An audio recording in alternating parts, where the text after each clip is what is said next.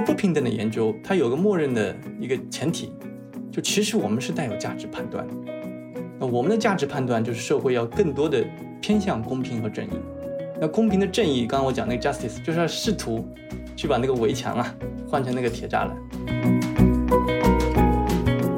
还有一个跟公益很相关的一点就是，呃，我们如果考虑下一笔钱往哪儿投的时候，呃，如果我们假设，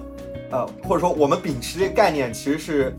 人人生命平等，就无论是富人还是穷人，他们对于这个事儿的感受，他们的福祉水平，我们把他们视为一个在道德意义上平等的这个个体。这个就要经常讲这个社会心理啊，啊，这个 social stress 就出现了。它是通过一个什么机制啊？不平等通过这个 social stress，它这个就这个机制来影响你的健康，因为你有足够的压力。这个压力不是对穷人，对富人也会感受到。就整个分布啊，你在整个收入的分布，全会感受到这个压力，而不是我们简单讲收入高或收入低的问题了。它是这个不平等本身呢。所以，为什么这个不平等本身值得我们重视，而不是简单的它是一个一个收入的故事？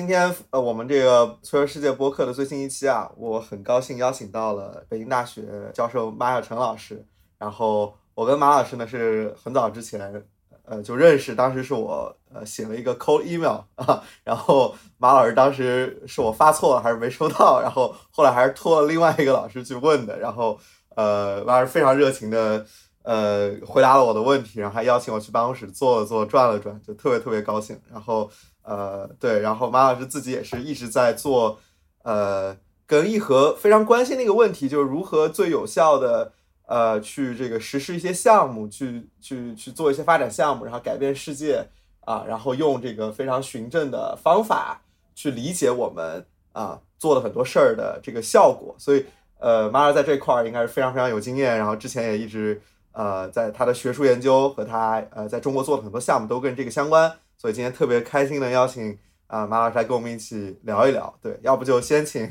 马老师简单做一个自我介绍吧。好，谢谢谢谢志玲啊，我觉得这是真的是一个，咱们应该好久没见了啊，这样的疫情的 关系，这样线上再次见面，我其实我也看到了你们一和有很多很多，我一直在关注你们的公众号，就是有很多，就是有像如你姐如所讲啊，我们有很多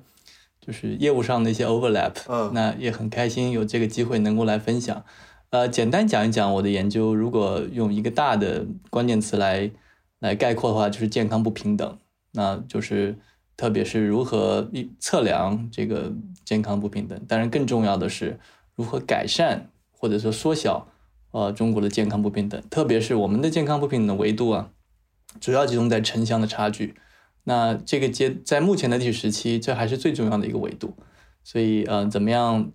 呃，就像你说讲的，用一些随机干预的研究啊，比较严格的这个或者说循证的方法来提升农村的。啊，无论是健康、教育、人力资本，啊，这都是我一直所关注的一些研究的方面吧。一会儿可能我们会更多的展开。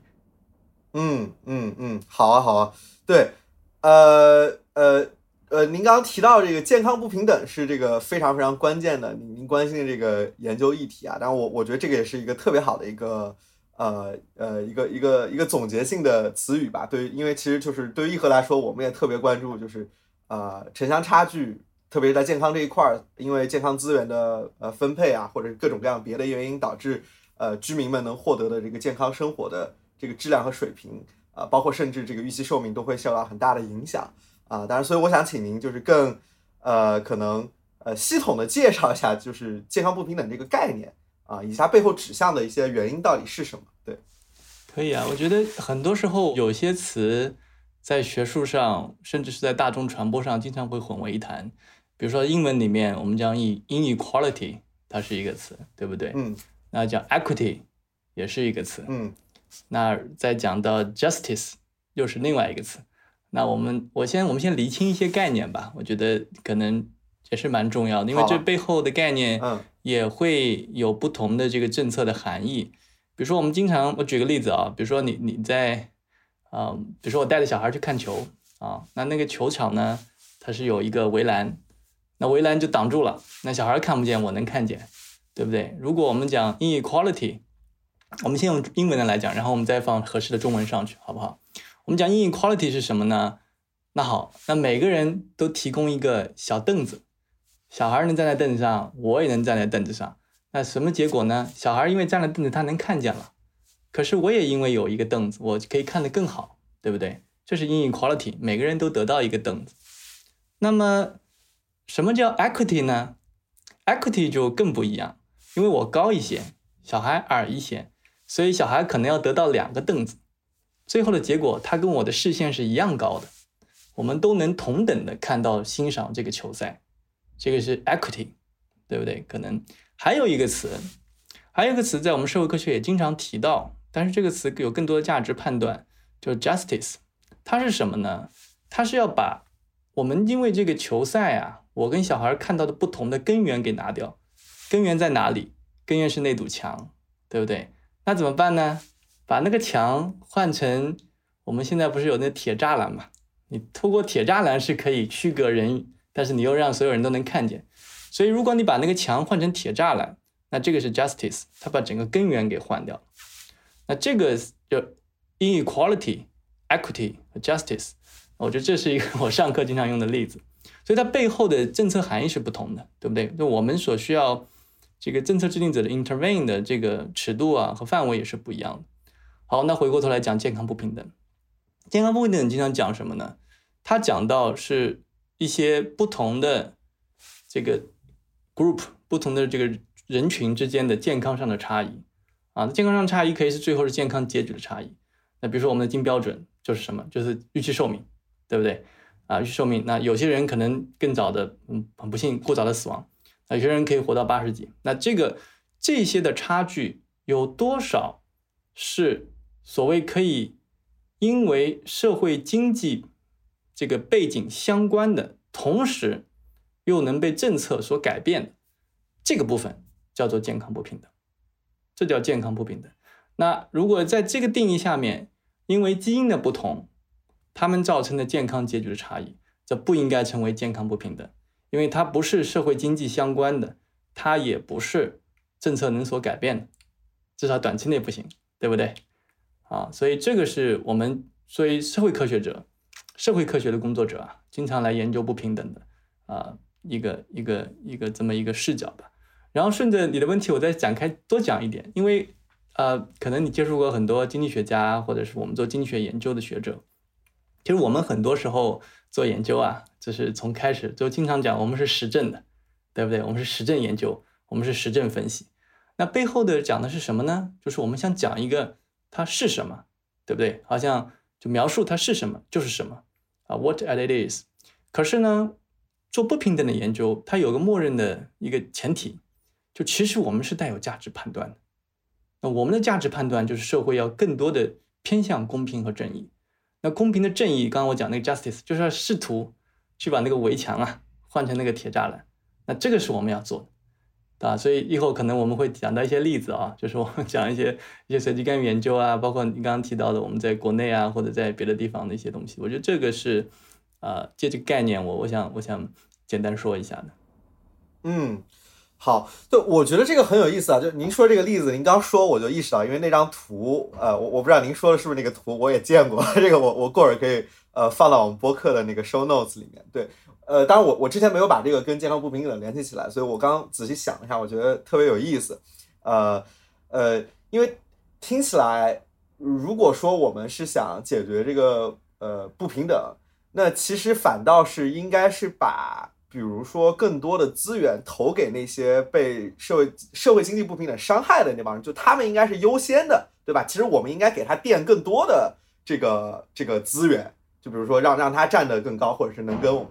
平视。呃，感觉这个跟我们正常，比如在公益的思路里，就是呃，当然我们解决的也是一个所谓的市场失灵和政府失灵之后嘛，就是还有一些人他没有购买能力，然后很偏远，然后所以呃。他看不到，所以需要公益资源进来。但公益资源这个时候进来，就已经是作为社会最最小的一部分，最后漏下来那一点资源，去帮助那些其实很多可能已经被社会不平等、经济伤害特别多的人，就其实是根本做不到。我们给他多垫了一些，反而是就只能给他垫微微一层呃兜个底。所以我我我我不知道我这样想对不对啊？然后当然您提到就是说把这个呃这个围墙换成一个铁栅栏，或者换成这种透明的玻璃板就这样所有人都能看清楚了。呃，感觉是要解决的是这个城乡差距的根本问题。然后这个好像似乎就呃。嗯，是不是对于研究者来说就不在一个范畴之内？因为感觉这个我们能想象的可能是一个户籍制度，对吧？或者一个城乡二元对立，感觉这个就是一个呃，可能是一个共同努力的方向和目标，但不会是短期之内我们很明确的一个研究议程。我不知道我这样几个理解对不对？啊，对我非我我们绝对是 on the same page。我觉得就研究本身而言，因为任何的研究啊，它要讲究一个内部有效性，就是我们学者能掌握的。学术范式的尺度内部能够做到最好，所以不平等，正如你所讲啊，我们讲健康不平等，就是如果你一会儿提供那个图，我像咱们是放讲的是同一个图，中间那个你要放两个箱子，更多的箱子放进去，但是呢，这是你现在做的事情，对不对？但是你真正的愿景啊，你真正的愿景是希望你不要通过放箱子，你真正的一个社会是不应该额外的放箱子，而是它那个围墙本来就不存在。这个是你未来所想的愿景，但是当下你能做的是更多的放一些箱子，更多的放一些箱子。其实回过头来讲，它是有非常强的理论和这个实证的这个依据的。为什么？我们经常讲一个概念叫 poverty trap，这个这个贫困的这个陷阱啊。什么是贫困的陷阱？你就比如说你只是单纯的给他一些东西啊，无论是小额贷款，有太多的研究了，国际上面，无论是小额贷款呀。或者是一些女童的这个这个这个妇女的平权啊，或者一些教育和健康营养的等等等的一些干预，最后你会发现它长期效果都不够。为什么？因为你给的箱子不是额外垫高两级的，你可能在那个你你如果换到那幅图里面，你只是放了一个箱子而已，所以它永远没法走出它的 trap，它可能出来了以后之后又再回去了。这个我们经常讲到宏观上面讲中等收入陷阱是一样的。他出来以后又回去了，出来以后又回去了，就是这个这个一次性的这个投入不够大，不足以抵消它这个长期的这个系统性的这个限制条件。所以，我我顺着你的话讲，其实公益要做的事情其实是很多的，而且如果我们一会儿展开的话，很多公益项目期限还是相对短，它可能。等于说，你做完，你觉得在短期成功以后，你就 move on 到下一个、到下一个别的项目或者别一个人群了。但事实上，你如果长期看的话，很多的项目长期的效果，最终至少在国外的一些例子来讲，并没有得到我们所想象的那么好。比如有几个方面，第一，它没有形成系统性的行为的改变，它可能是因为短期的改变。那没有形成系统性的行为的改变，行为的依从的话，它的效果很难持续。啊，还有它的系统性的一些限制条件并没有打破，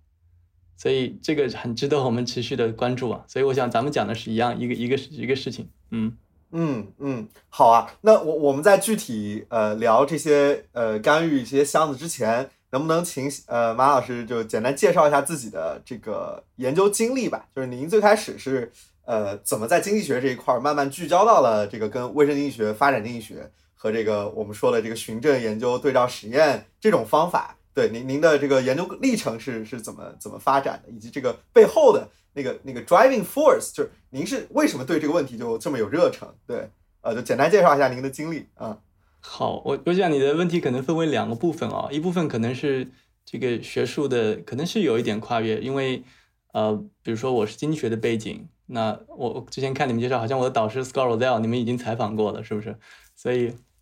就是一个经济学的背景的人，为什么做？现在看起来，比如说我现在的职位，我是在北京大学医学部上班。那我在北京大学医学部做的是公共卫生的工作。所以第一个部分是怎么样，这种的跨度是一个什么样的？我想这是你感。第二个呢，你刚刚讲热忱，就是为什么？因为其实我们那代人有很多不是海外经济学博士毕业以后就回国了，所以这个对国内工作热忱在哪？我觉得可能是这两个方面，我都讲一下吧。根据我个人的经历。第一个，我是其实啊，第一个其实并不是我自己设计的，因为老实讲，我现在做了很多研究，比如说农村的儿童的眼健康，或者农村老年人的眼健康，啊，这个是最早其实是在博士论文，其实我是蛮意外的拿到这么一个项目，但是如果要讲出发点，我还是可以讲一讲的，就是我们要做的一个长期的一个，就是发展经济学一个长期的一个话题啊。特别是在中国这个背景里面，怎么样缩小中国的这个城乡的不平等？那中国城乡不平等一个很大的根源来自于人力资本的不平等，对不对？那人力资本的不平等一个很大的表现就是农村和城市之间的这个这个儿童啊，他们的这个受教育的机会以及教育回报的不一致。那在背后的根源有很多，其中一个根源可以落脚到所谓的用国际文献讲叫做 health readiness。什么叫 health readiness 呢？就是他很多的儿童，他可能因为健康上面的一些缺陷，让他不能够很有 readiness，就是很好的去接受教育。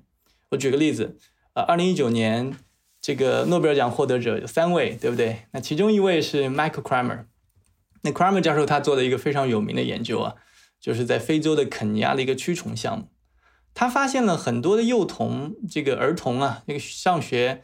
呃表现不好。首先他们是不来上课，那如果你长期缺课的话，你不可能学到东西，对不对？那他讲哦，为什么他们长期不去上课？是他们不爱学吗？还是因为怎么别的原因？他发现一个很大的原因是那些孩子上课没办法集中精力，这是第一。第二，他们。也身体很不好，甚至上学都有困难。那为什么会造成这种健康的情况呢？因为他们很多孩子都有蛔虫。哦，那个这就是叫做 health readiness。因为这个健康上面的缺陷，让他们连一个基本的这个这个准备啊，这个 readiness 都没有。那顺着这个思路呢，我们在做我们的研究了。我们的研究其实长期在在国内就在读农村，我们在看，那是在可能十几年前了啊。哎，有一个有意思的现象，这农村的孩子啊，农村的教室里面一个戴眼镜的都没有，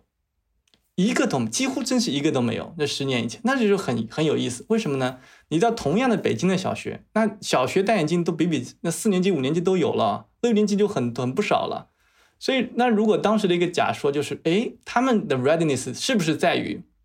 近视？如果他近视了，他不戴眼镜，那显然跟你得蛔虫是一个道理。所以这是我们早期的出发点，那所以这个是一点点偶然啊，这个不是很传统的经济学的题目，然后顺着这个就一系列的往下做了啊，包括几个方面，我可以简单讲，第一个是什么样的干预是有效的，对不对？你你戴眼镜是不是能提高成绩？那是提高成绩，随机干预，但是这提高成绩还不够，虽然这样的一次干预，我刚刚所讲，其实它长期的行为改变是很难的，为什么？如果没有这些系统性的干预条件在的话，你不会观测到这么多人没戴眼镜。比如说，长期存在的一个一个需方方面的需求方面的问题，大家都认为戴眼镜会让视力越来越差，对不对？因为他们看到了你戴上眼镜，你今年四百度，明年五百度。但事实上，他们不知道一个科学的问题，我们讲叫反事实。什么叫反事实？如果你不戴眼镜，那可能你是四百度变五百五十度，这个叫反事实。他们观测不到反事实。所以这是一个条件，还有一个呢，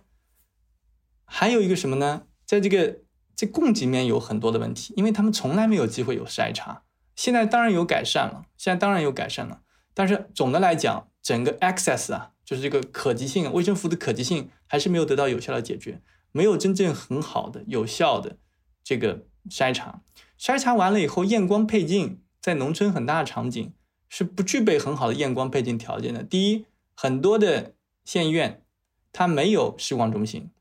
因为这个是我们最近正在做的一些后续研究哦，一会儿可能也可以展开讲讲。因为现在的这个我们一些法律啊，讲什么呢？公立医院应该是公立性的，但是验光配镜它不是一个纯公立的。就比如说我们经常讲零加成药药品耗材的零加成，那一百块钱的药进来，一百块钱卖给患者，这个叫零加成。但镜片显然不是，你没办法一百块钱买进来，一百块钱卖给。这个家长，所以这个业务就很受影响。那会怎么办呢？就势必把这些这些儿童啊推向我们经常所看到的场景，那个街边的眼镜店。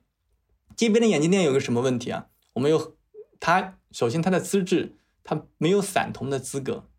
啊，他是不可以做散瞳的。他如果不散瞳，验光肯定是不准。那所以我们做了两项研究啊，一一年做过一项研究，后来一六年、一七年又做了一项后续的研究，我们就去看。这个对比，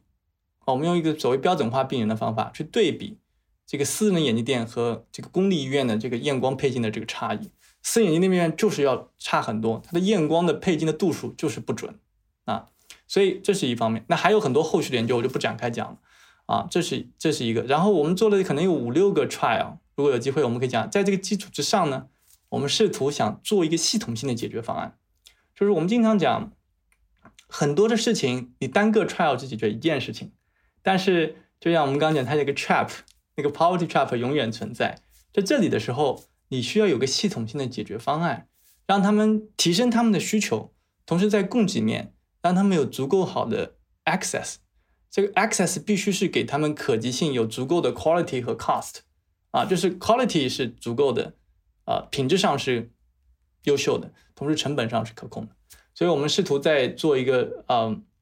这个县域层面的视光中心，啊，这也做了一很多的尝试。一会儿可能可以有机会展开讲，就是第一个问题，就是作为一个经济学背景的人，为什么要来做好像看起来比较公共卫生的啊，或者是比较跟传统我们 所谓的认知的经济学没有那么大的关联？但事实上这是有一个很大的背景，就是还是要怎么样从人力资本的角度出发，从不平等的角度出发啊，发挥着我们学科的优势啊，怎么样做更好的严格的因果识别啊，特别是。这个成本收益的分析，来找到最具有成本效果的干预的方式，提升整个农村的这个健康和教教育的这个水平。这第一个。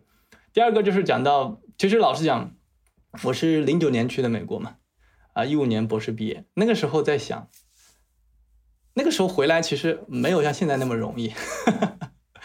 但但就是那个那个时候，我其实在想为什么要回国。一四年开始找工作，其实。我那个感触特别深的一点是什么呢？我碰巧在看那个整理一个数据，整理一个世界银行的数据，就是零九年我去美国的时候，啊，按人民币计价的中国的这个 GDP 好像是三十四万亿人民币啊。那到一五年我要毕业的时候，用人民币计价的，它它那是可调整过的，都调整到可比可比年是六十八万亿。所以这六年时间，我就念博士的这短短的六年时间。翻了一倍，这世界上没有这么一个国家。我们总是说啊，中国经济的奇迹，可是你不看到那个数据，你是感受不到那个奇迹的。就六年时间翻一倍，所以如果你是你你，但凡你是一个啊，哪怕你不是中国人，就好比你像去一个国家旅游啊，去去猎奇、好奇，你就会觉得想去这个国家看一看，哎，很有意思啊。这么短时间怎么会变化这么多？这是第一方面。但另外一方面，你同样你是个中国人，你或者我做研究。我能深深的感觉到，我那个样本地区这六年时间，当然也有很大的变化，但总的来说变化不大。总的来说变化不大，他们的呃，无论是生活的水平啊、习惯啊、这个风貌啊、整个村里的这个治理啊，没有那么大变化，所以会让你思考：那如果国家整体翻了一倍，你去到的可能。占差不多三分之一的国土面积的这个广大的西部、中西部农村没有变化的话，那这些变化是哪儿来的？如果有这些变化的话，那这个不平等是一个多么令人触目惊心的一个尺度。所以这个时候可能会让你觉得你更要有机会能做一点什么。然后碰巧博士论文做完以后呢，啊，可能有一些比较好的发表。所以，所以也是，所以这这现在我来这个地方工作啊，也也也有好几年了，也差不多七年时间了。对啊，太好了，我我觉得这是一个特别，呃，就您您最后说的这个问题意识，我觉得特别特别特别好，呃，当然，就是您说这个中国奇迹也是在这个政治经济学上一直被被辩论嘛，就所有学者都是尝试去给出一些原因，但我前两天听了那个许成刚教授的一个播客，他提了一点特别好，他说你不能管这个叫呃奇迹，他说因为你像台湾啊、日本、亚洲四小龙，在不同的时间段都有过一个飞速增长的。这个时期，呃，但是，呃，中国的特殊的地方就是在于，呃，它的这个制度设计跟这些地方是不太一样的，所以它管这个叫是中国问题还是什么？但是 anyway，就是我觉得这是一个很很不错的、很不错的方向。然后，让您提到这个，就为什么财富增长的这么快，但是您去做实验，去乡下去去去农村地区去看。变化没那么大，然后这个这个这个背后的这个不平等，我觉得这个这个太好了。我觉得这这这个描述啊，这个这个对立，我觉得一下子也会让我觉得特别有呃有有同感。当然了，这个这个其实跟您说的第一个就是从经济学的角度看，就人力资本，就我觉得您刚刚已经把很多就我们经常需要去跟大家解释的概念已经讲得很清楚了，比如反事实。但是像人力资本这一点，我觉得呃呃，这个我也想补充一下，当然您也可以更多谈谈您的观点，就是它其实呃从经济学角度来说很重要的一点就是，呃一个国家的发展或者长期的经济增长，就人力和人的这个能力和它的贡献，就一定是一个特别特别关键的一个因素嘛，甚至比其他的生产要素要起到更决定性的一个作用。然后呃这个逻辑其实就是从经济学的视角看，就是为了确保这个国家社会经济的长期增长，人力资本就一定是要很稳，并且是要提高的。然后呢，呃，什么决定了这个人力资本呢？那就其实就是非常多广大国民的一部分的原因是健康，它是一个很重要的关键因素。就比如您刚刚提到的，就是可能我们农村的很多孩子们，呃，由于健康不够，这个准备性不足，身体比如说肚子里有蛔虫，所以上不了学。然后这个或者是由各种各样别的因素，比如呃，您肯定也很熟悉了，就是呃，也是 RIP 早期做的工作，这个儿童早期发展，这个大脑准备不足，所以。这个人力资本后面提不上来，但其实我之前也问过很多，呃，就您的这个呃同事啊，或者是这个行业内的人，就我觉得这个视角它其实是一个非常经济学的视角，就是是我们，呃，它的起始问题是一个国家，比如说它要迈过呃，比如中等收入陷阱，对吧？那人力资本就是一个特别特别关键的因素，然后再倒推到那什么是决定了这个人力资本呢？那是这个呃呃。呃，这个背后有健康的因素，有一些别的因素，所以我们经济学家要去解决这个问题。然后好像这样顺下来，这个逻辑，他的那个目标，其实作为经济学家，他那个目标还是呃提高人力资本，提高社会经济的整体发展水平。呃，但这个其实跟另一套叙事，就是我们为了确保不平等，保证这个贫困地区的人们跟呃城市地区的人们有相相等的发展机会，让他们过得更好，是一个从。呃，不平等视角出发，去一个更公正的社会和一个经济学视角促进国家长远发展，所以把他们当成一个生产要素，和把他们当成一个受不平等呃伤害的弱势人群，这这个这两个叙事之间似乎有一点张力，所以我想把这个问题抛给你，就是听您讲一讲。对，特别好，我我觉得最好的回应啊，最好的回应，我想可能快速的讲两点，但只是来自。这不是我的研究，来自于非常好的二零一四年的这个诺贝尔经济学奖，这个 Angus Deaton Deaton，Deaton 教授他做的大量的研究是在讲这个贫这个贫穷啊，这个 poverty，三个关键词嘛，贫穷，第二个是 consumption，第三个是 welfare，就福利。呃，他他他对于这个有一个很好的阐述，就刚刚你提到的，其实我们把左手右手，其实你你是看左右还是看右左，对不对？如果你的左手是健康。右手是经济发展，或者我们用一个更加呃概念的指概概就是收入吧，这个是可能更加好。经济学家的叙事是左手的健康做好了，能够促进收入的增长，这个是我们刚刚的叙事。但是公共卫生或者是我们讲 epidemiologist 这个流行病学家，他的叙事是反过来的。他那个讲什么呢？我们讲的是，比如说是呃是。国际卫这个世卫组织啊，经常讲一个词，叫做健康的决定因素，这个 health determinants of health，对吧？social determinants of health，健康的社会决定因素，它那个是反过来的，它是收入来决定健康，对不对？所以它的叙事是反，就是你刚刚所讲的，就是不同学科的视角是不同的。那怎么样弥合这个？怎么样？如果你觉得有张力的话，我可以用一句话来弥合这个，就是以前我们总是觉得。如果看不平等的话，如果我们看不平等的话，仅仅是因为收入高的人活得长，如果用简单一句话来讲，那可能就是一个不平等，那这是个收入问题，对不对？但事实上不止如此啊，这个跟不平等没有关系，只是收入高了，所以不平等在这里并没有出现，对不对？但是真正有意思的或者更重要的问题是，不平等本身会影响健康。就收入不平等本身会影响健康。那这句话的含义是，收入不平等会影响所有人，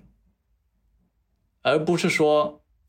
你比较穷，对不起，你活得短一点。这是两个不同的故事，对不对？所以在这里，不平等已经完全进入了我们的我们的整个叙事，或者严格讲，我们跑回归的话，进入我们的方程。那这个已经有一些实证的证据来表明，啊，比如说在美国，它有非常好的这个州一级的数据，那每个州里面的不平等是可以度量的，对不对？那每个州的这个这个预期寿命也是有足够的数据。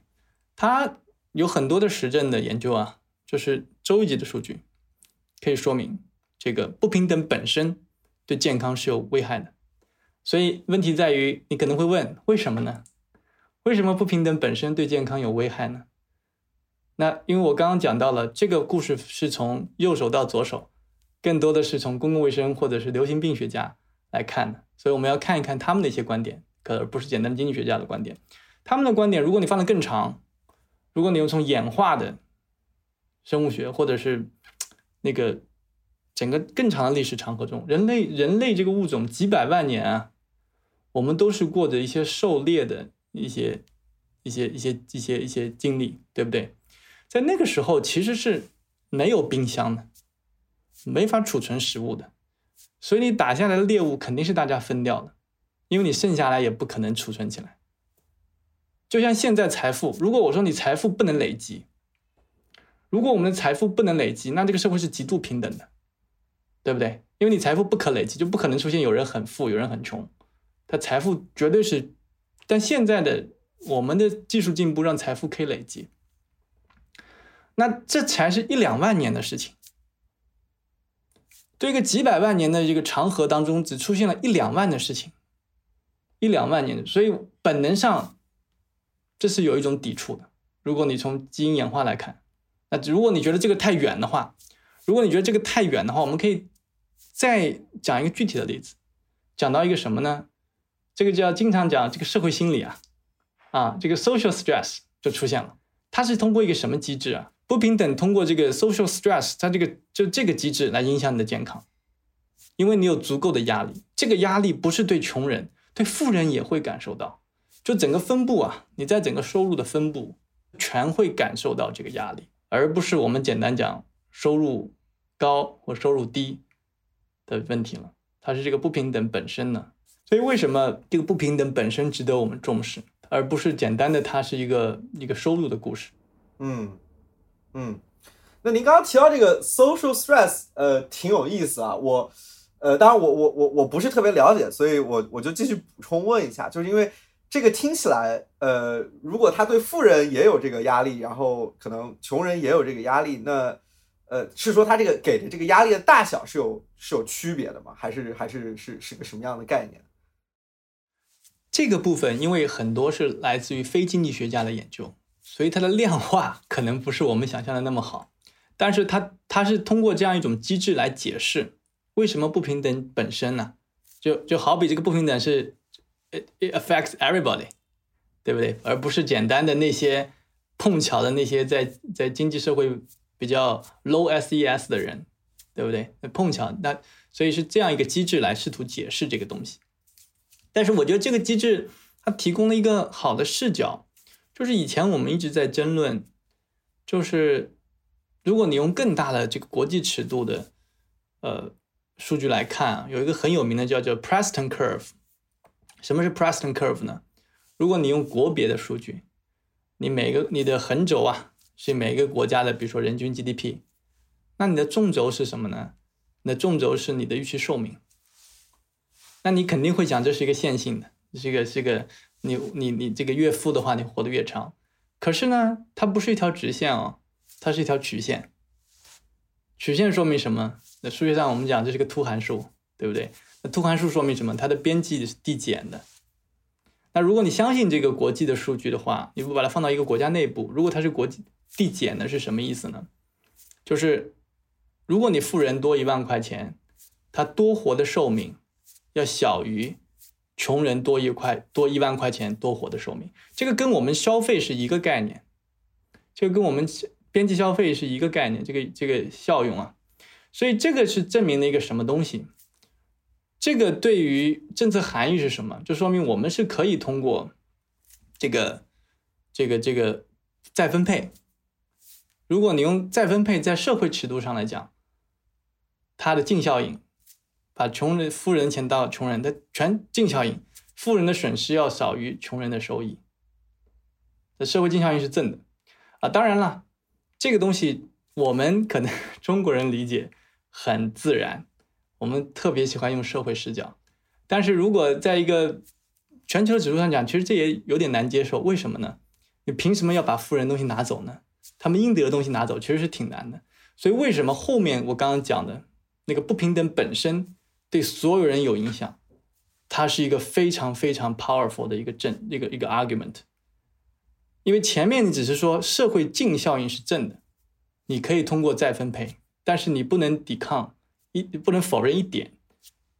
拿走的总归是有福利损失的，对富人而言，对不对？可是如果你认为你相信后面那个故事，不平等本身影响所有人，那你就真正的是可以支持这个弥合这个不平等的政策了。所以这是两个不同的故事，嗯啊，它有不嗯同的政策含义。我听懂了，就这个这个，您刚说这个，呃，跟我们的很多想法也特别相关啊。其实，呃，这个所谓的我们我们经常讲有效公益嘛，或者说什么下一笔钱花在哪儿能够，其实就是我们背后那个意思，就是对这个社会的正效益是最高的。当然，我们经常出去跟别人说的一个故事是什么呢？是呃，household income 在横轴上，就是家庭收入。然后纵轴是你的那个呃 happiness subjective well being，这也是一个突函数，就是呃你的这个快乐。当然这这是很多年前的一个研究，说你呃 household income 到了呃七点五万 US dollar，然后再往上，它就是一个非常非常非常非常缓的一个提升了。就是你你年收入达到了呃对，应该不是 household，那个应该是你年收入达到了七点五万美元，你的快乐就不会随着。这个你的收入无限提高而提高，你就会呃只增长一点点。但是如果你比较低的话，增长的就很多嘛。那其实我们经常跟别人说的一个故事就是，就是这你多出来这笔钱，对吧？这笔 income，如果你把它 contribute 到这个慈善领域去帮助别人，你的这个快乐就会又提高了，就而不是继续你在帮助自己，然后呃再赚更多的钱，这个提高就就有限了。这个这个是我刚刚想到我们经常会会讲的一个事儿。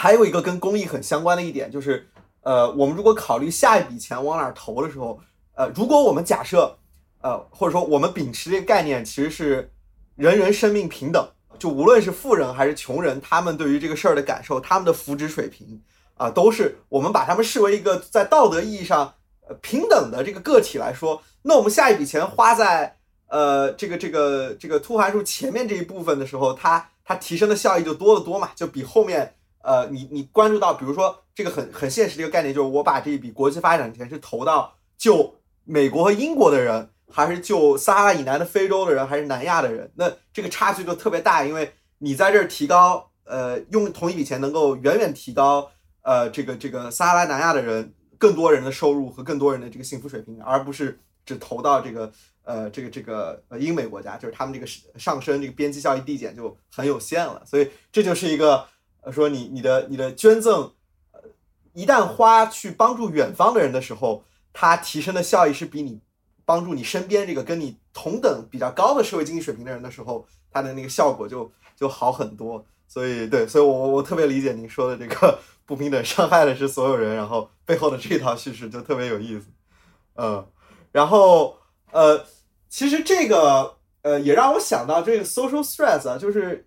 呃，我当然这个我不知道跟这个有没有关系，就是先不不讲拿走这个事儿，就是我们经常会说赚钱它是呃无止境的，就是我们经常会感觉我们身边的朋友他赚一个月赚一万，一个月赚十万，一个富人一个月赚一百万，他似乎并没有因为他赚了多少而他的压力和痛苦就少了多少，就反倒是赚了一百万的人可能比一个月赚一万的人的那个那个痛苦啊，就是他对这个财富。怎么用、怎么想，以及他在那个位置上所要付出的人的那个 痛苦，可能是类似的。我不清楚这个这个 stress 是不是跟这个有关系，就是呃，你的你的幸福跟你这个赚多少钱，你你你所承受的压力，并不是呃，就是怎么就递减了或者怎么样。对，但我不清楚这个有没有关系啊。对，呃，就算是我们对身边很多呃很有钱的朋友的一个观察吧，就好像他们并没有因为自己很有钱了。这个 stress 就比这个呃，这个呃，可能更更更没那么好的朋友，他们那个好像少多少？对，就 anyway，不知道你有没有什么回应？对，我相信这肯定不是线性的。那而且，我觉得社会科学的魅力啊，特别经济学的魅力，我们在阐述一个关系的时候，呃，它的魅力在于它的背后丰富的意志性。啊，这个 heterogeneity。那我想不同的时间和空间，这个一致性也会有所不同，在特别是在不同的 context 里面，在中国和美国啊，显然我谈到富人朋友的话，那在这两个不同的 context，我想他们有截然不能说截然不同，但肯定有非常不同的感受啊。对对对对，嗯，挺好的，呃，对。然后我觉得，因为刚刚咱们把这个不平等和健康这个问题其实展开说了挺多嘛。然后您刚刚在那个上一个问题的时候，其实也提到，呃，您做的这个演示光的这个这个实验，我觉得这个咱们可以可以深入聊一聊，因为我觉得这个还是挺能反映，就是您您的这个介入这个问题的一个视角和手段和方法，我觉得这个还还挺不一样的。尤其是呃，我觉得在中国现在像这种以以实验以随机对照实验为主要手段，然后去解决社会问题，其实虽然是一和我们经常会去说，但其实不是一个主流的范式，好像也不是中国的经济学家的一个主流范式。就大家似乎呃挺挺喜欢，更多是用的一些横截面的数据啊，然后做一些一些处理，就做一些因果识别，而不是更多呃做这种以实验为视角的这样的一种方法。所以我觉得咱们可以在这儿呃把您刚没展开的一些东西更多往下聊一聊。就听您谈一谈，呃，比如说最早期，呃呃，就我觉得这有两个问题，就第一个，您说是是去看到这个乡村孩子们没戴眼镜，呃，这个是说当时这个考察是您就是想去乡村做一个调研，还是在另外一个项目上去正好观察到了，呃，这个事情，以及就当时观察了没戴眼镜之后，您的这个第一个实验就是是怎么开始的？就是你首先想到的这个方法去试的是什么？啊？好，我觉得这是两个部分哦。第一个是讲自己的经历，第二个可能这个学术上他的眼镜是怎么样，对不对？这个这个学术的整个怎么样进化？我们这一系列的这个不同的 trial 啊，第一个我觉得有一点偶然，也有点必然，因为我们当时做的那个是农村的这个呃儿童的住宿住宿生啊，就他们的这个营养条件，那所以让我有近距离去观察那些孩子们的一个经历啊，然后呢，碰巧因为其实。老实讲，你刚刚所讲这个可能 RCT 做的人少，是因为它其实很麻烦做起来。所以呢，你世界上关注某一类话题的团队就这么几个。碰巧关注农村眼健康的，除了我们在当时十几年以前啊，二零一零年、一零年，就还有就是在啊非常有名的，在明尼苏达的这个发展经济学教授 Paul Glavy 啊，Paul Glavy 教授，他们也在做这个。在，然后呢，我当时博博士生二年级的的时候呢，碰巧在帮他们处理一个数据，可是他们的数据非常的不好，老实讲，所以这个两方面，一方面我们自己的观察，想啊，这好像是这么一回事；，另外一方面看到他们的数据好像也不是很好，我们自己有时候也在想，是不是自己要做一个？那当时的想法非常简单，就跟那个肯尼亚的驱虫项目一样，如果因为有蛔虫。影响他们的这个健康方面的这个准备性，那么我们这个近视的问题的解决，是不是也能提高他们的学业表现？就非常简单啊。那做了第一个 trial，那那个 trial 虽然说简单，但是也也很辛苦。嗯，去了差不多两万个小学生，两个省，二百五十二所学校，样本是一万九千九百九十七人。我到现在都记得非常清楚，因为当时是纸质问卷啊。如果你现在能看到我办公室的话。他那个纸质问卷，我后面一整面墙用那个箱子填满都能装不满，因为有这么大的问卷的量，纸质问卷。所以当时这个 trial，如果我简单讲，就解决了一件事情：如果我免费发眼镜，就跟你免费发驱虫药一样一样的，你免费发驱虫药，是不是提升这个学生的学习成绩？对不对？在肯尼亚，那我们在中国的农村，在西部，在甘肃和陕西，我们免费发眼镜，对近视的孩子，是不是提高他们的学业表现？实际上是提高的，零点一五个标准差。零点一五标准差是什么意思？在教育经济学里面，这是一个很大的一个变化。在短短一年之内提高零点一五个标准差的话，因为教育经济学里面有一个所谓的一个尺度的衡量，差不多零点二个标准差是一学年，一学年。所以如果你零点一五个标准差，相当于学了一个半，多学了一个半学期，你就在一年里面你就补上了一个半学期的差距。那是非常大，一副眼镜相当于你把一整年落下的课给你补上了百分之七十五。如果你去这么理解的话，这是有极高的成本收益。那同样的，在在美国东海岸，在 MIT，他们有一个专门的一个团队，就刚刚我讲，他们拿诺奖的三位，他们做了一个叫做叫呃叫叫叫 JPAL，就是一个专门做 RCT 的一个全球的一个非常知名的组织。他们在呃一几年的时候做过一个 meta 分析，很多全世界，你从肯尼亚到阿富汗啊，到印度，到 Bangladesh，你你所能想到的所有的南亚、非洲的国家。甚至拉丁美洲做过的很多的这个儿童的这个以以学校为单位的一些干预，有很多是没有效果的，但有一些是有效果。零点一五标准差已经是非常高了，而且我们后来还做了一些分析，因为零点一五标准差它的产生的后果，它的产生的数据来自于有百分之四十的人其实拿到眼镜是不戴的，对不起，只有百分之四十的人拿到眼镜才戴，百分之四十到四十五，就超过一半的人是不戴的。所以你在这么差的依从性下，它能取得这么大的一个值。如果你真正的算一下，这个 你可能学过很多计量，这个这个这个 late，真正算一下，它真正戴眼镜的这些人的效果，这是两个问题。第一个问题，零点一五标准是我发眼镜的效果，就发了一百副眼镜，我对这两个组。那第二个问题是我真正戴眼镜的一些人，当然要做一些计量处理，因为你真正戴眼镜和你选择不戴眼镜，他们不是一类人群，对不对？但我们会做一些计量处理之后呢？把这个解决掉，来看他们的效果非常大。他们效果大到什么程度？大到我换到那个 J-PO 他们那个荟萃分析里面，他们全世界最有效的一个干预是什么？是在阿富汗建小学。所以你想一想，他建一所小学，他花的成本和我给近视孩子给眼镜花的成本。在这样的成本对比下，我们竟然起到一样的效果，那可见这个干预是非常非常有效的。这是第一部分。那 也感谢这个研究啊，因为这个研究的发表，我也找到了现在的工作。但是这个是并不是终点，因为我们刚我讲到了，超过一半人不戴，对不对？如果超过一般人不戴，我们在想为什么？刚刚头先我们也讲到一呃，在开场的时候讲到一些，比如说普遍存在的一个一个所谓的。错误的观念啊，戴眼镜会让视力越来越差，而且老师们对此也深信不疑。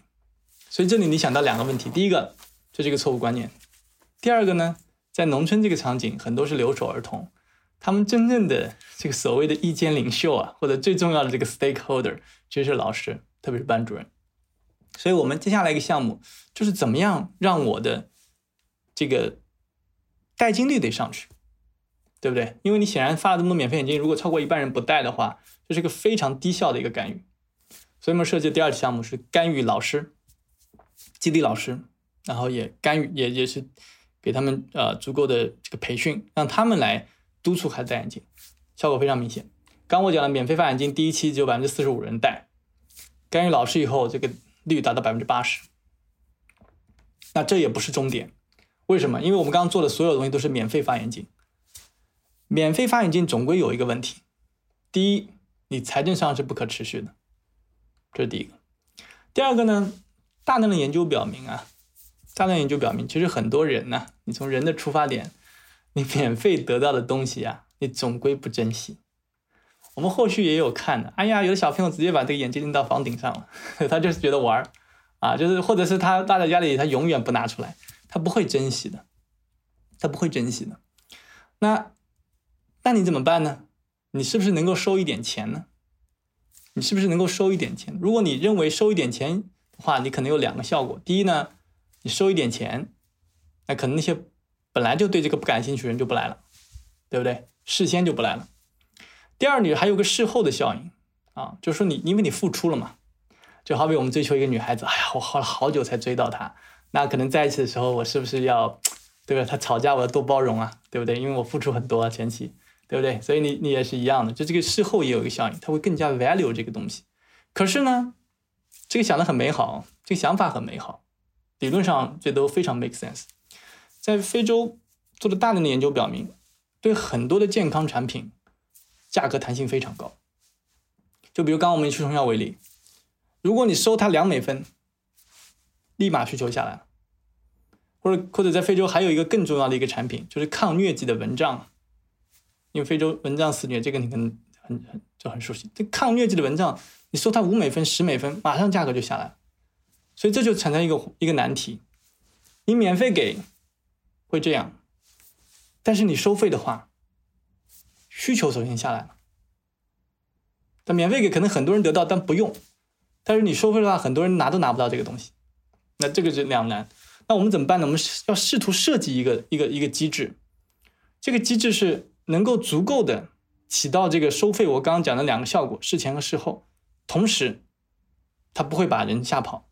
那这是一个什么机制呢？这个英语里面我们管它叫 audio mechanism。那如果简单的意义的话，这是一个非货币化的一个一个收费机制。说白了是一个什么东西？我给他一个眼镜串跟他讲，你的眼镜在在县城的眼镜店做好了，你跑一趟就能拿到这个东西。他付出的是什么？他通过这个活动，他付出是跑一趟，比如说他的呃爷爷奶奶带他去县城跑一趟，他可能付一点付点时间，啊付一点车费。但这个活动本身是一个很好的一个叫一个 screening 的一个一个机制，就把那些不会用的人肯定就跑了。这第一。第二，你跑了一趟，你可能还付出一点，你是会那个更额外多一点，对不对？所以我们测试了这个东西，这个机制是怎么样，就是更好的保证我们这个干预的这个有效性，让更多人用到，对不对？同时，我们还测试不同的组合，比如说免费的啊，眼镜券啊，还有有没有这个信息干预，就是特是不是干预老师啊，培训家长呀，培训学生呀，这组合在一起。我们测试了不同干预的这个成本效果，啊，最后的结果是什么？最后结果有意外也不意外。如果在没有信息的条件下，那么你免费眼镜券可能最有效，啊，可是如果你要算成本效果的话，你要算成本效果的话，免免费眼镜加信息干预可能是最贵的，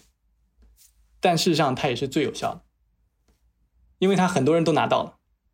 所以我们最后的政策建议还是需要免费加干预，这这是第三个实验。那这是结束了吗？这还没有结束。我们刚刚讲的，还有总会有一些人，如果你这个事情要可持续做的话，你要满足我们讲要满足人民不断增长的这美好生活的向往，总是有一些人他想用更好的眼镜，对不对？那我们第四个 trial 是在测试，如果我们多一些选择，有没有人愿意来买？可以，他付费画更好的眼镜，能不能提升？买了以后是不是能戴的很好？这是第四个。前面四个全都是看什么需求面的，但是我们还有一个问题，就是供给面。就刚刚开头我讲到了，供给侧有一个大的问题，它那个 access 很成问题，可及性。就是首先没有人筛查，对不对？第二，没有人给他做合格的验光配镜。所以我们第五个实验是做什么？就培训老师来做筛查，看老师能不能做一个所谓社区动员的一种模式。把关口前移啊！龚维经常讲这个话，关口前移，不要等到外面再去筛查，或者让老师在学校就开始筛查，能不能做这个事情，来筛查他们的可信度啊、效度啊有没有效？这是有用的，这是一个好的模式。那么，所以我们把这个所有都集中起来，这五六个 trial 啊，集中起来，做一个在县城级别的这个低成本的这个视光中心。啊，就把我刚刚所有的模块都组在一起，但是我们的商业上要做一些保证它可持续的一些做法，比如说，农村的孩子来是免费的，保证我们的公益性，但是我们公益性都不可持续啊，那怎么办呢？农村来第一副眼镜是免费的，那你第二副眼镜，那你要收费了啊，这是第一个。第二个，县城的孩子啊，你来配眼镜是要收费的，同时我们这里也有不同的组合啊，有一些是公益款的啊，是这么几种，还有一种是收费的。你可以学更好的镜片呀、镜框啊。我们试图这样商业上能够获得一些可持续性。这个这个项目其实从我们从研究从博士开始做了几个 trial 之后，就从一五年、一六年、一六年开始做这样的尝试。我们最多的时候在全国有二十几个县在开始做这样的这样的这个就干这个这样这样的试试点啊，就这样的视光中心也做了很好的效果。那有一些可能也遇到一些挑战，所以最近我们在做了一个研究，我们团队做个研究。就是怎么样用实施科学的这个这个思想啊，好好复盘一下，我们这些真正是从 evidence base，对不对？从证据出发的这种干预，它到最后落地有哪些方面做得好，哪些方面没做好？三个方面。第一个，我们那个实施科学的术语叫 fidelity，它的保真性是什么？什么意思呢？就是原来我们想做这个事情，到最后多少实现了？为什么？这第一个。第二个呢？就是可接受性，就是很多时候是我们想，那那些真正的 stakeholder 他们接不接受？首先，比如说你这个县医院的人接不接受？他有眼科的人会不会有竞争？老百姓接不接受？对不对？那教育局的那个老师或者是那个那个那个学校的人接不接受？这第二个。第三个，我们是讲叫做就是 sustainability 或者叫做 scalability。它如果你扩大，最开始我们只做两个试点，后来做三个、四个、五个、十几个到二十几个，它这个扩大的范围当中，它这个推广过程中有什么问题？啊，这个是我们团队最近在做的，在好好的复盘。这可能这个从博士到现在，这个眼健康 有十几年功夫了，确实也一直没有机会复盘过。今年确实有很好的，希望下次有机会我们能够好好的交流一下这个东西。我觉得这个是一个，就是我们经常讲研究的出发点，好像你是做一个成功的 RCT 啊，发了好文章，那其实这显然不是终点呀，这个显然不是终点。那如果一个很自然的延续，就是你再做一个 RCT。你再多一些研究问题，那这也不是终点。那我们试图把它做一个像终点一样的冲刺的一个活动，就是把所有的研究啊，经常讲这个叫 evidence，到最后的 practice，就是我们的研究希望能落地，就是让真正的老百姓能戴上眼镜，而不是通过我们学者呀不停的在搞项目，而是能够成立一个这样的一个真正的一个东西，让它放在那里，它能够自我造血。就不需要我们额外的搞项目把它延续了，做出了这么一个公共产品的一个一个提供的模式，这是我们一个尝试啊啊嗯嗯啊谢谢谢谢谢谢马老师，我觉得这个介绍的很很全面啊，当然呃我我觉得特别好，因为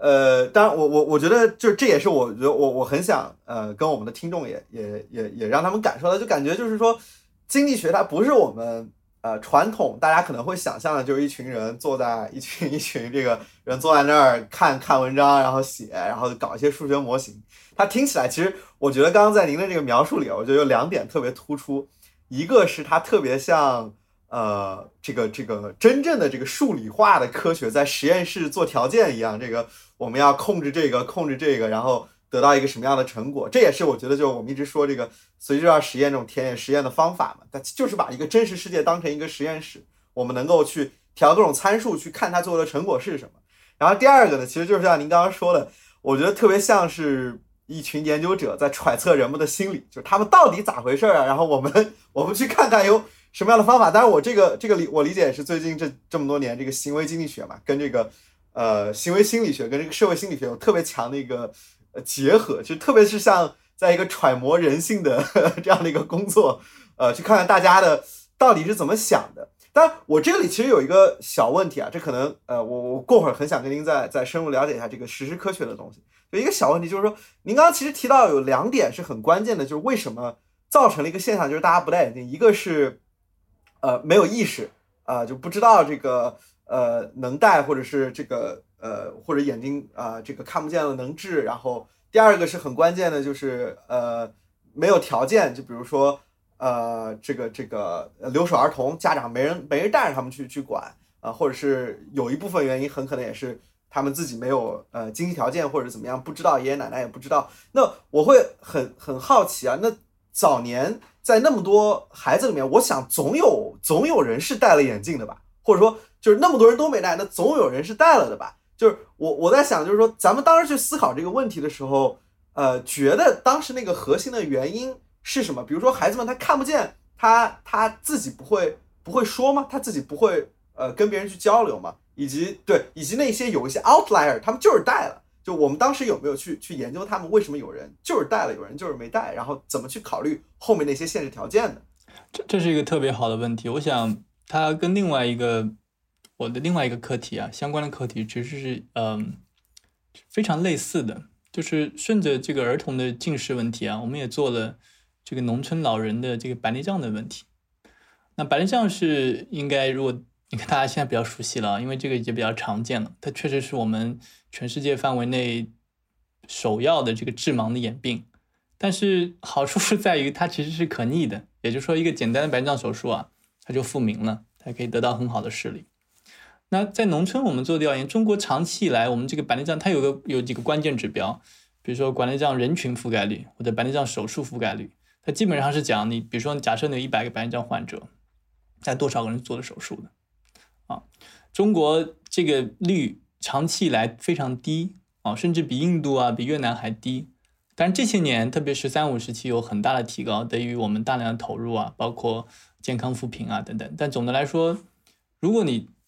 刚开始研究这个问题的话，你也有同样的疑惑，就是为什么那些老年人习以为常？你如果去访谈他们的话，他们第一个反应就是：第一，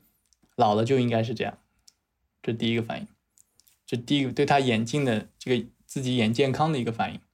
那第二个反应，你跟他说，其实白内障手术你听过吗？其实是可以改善。他说听过，但是他不愿意做。那为什么呢？他觉得啊，反正我老了也没有什么不值得了。啊，这是第二个。那么第三个，你会去你会去观察，村里面总会有人做的吧，对不对？所以这个后面就有一点行为经济学的问题了。人们其实是非常极度。他整个对信息的处理啊，我们讲它是不不非常 asymmetric，但是它是一个非常极度不对称的，就是或者我们老祖宗讲这个叫什么坏事传千里啊，总有人做的。